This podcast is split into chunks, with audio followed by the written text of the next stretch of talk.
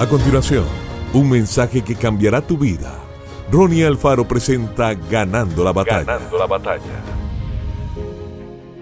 Jehová te bendiga y te guarde.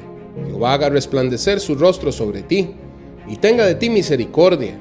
Jehová alce sobre ti su rostro y ponga en ti paz. Número 6, 24, 26. Las ciudades antiguas estaban rodeadas de grandes muros para su defensa militar. Jericó era una ciudad amurallada que constaba con muchos muros dobles de ladrillo, en medio de los cuales en algunas ocasiones se construían viviendas. Cuando Jerusalén fue sitiada por el ejército de Nabucodonosor, el enemigo no pudo entrar mientras se preservaron las murallas. Pero tan pronto algunos hombres de guerra abrieron una brecha para huir, fueron apresados y la ciudad fue tomada e incendiada, y el pueblo fue llevado en cautiverio. Las murallas son necesarias para proteger la ciudad, y una de las más sólidas que podemos levantar es a través de la bendición.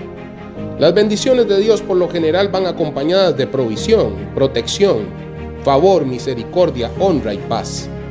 En la antigüedad los judíos se bendecían con este saludo que leemos en el libro de números.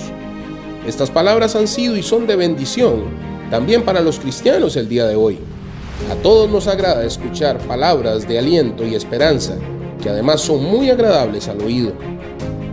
Note que la culminación de todas estas bienaventuranzas es la paz, pues el versículo termina con esa palabra.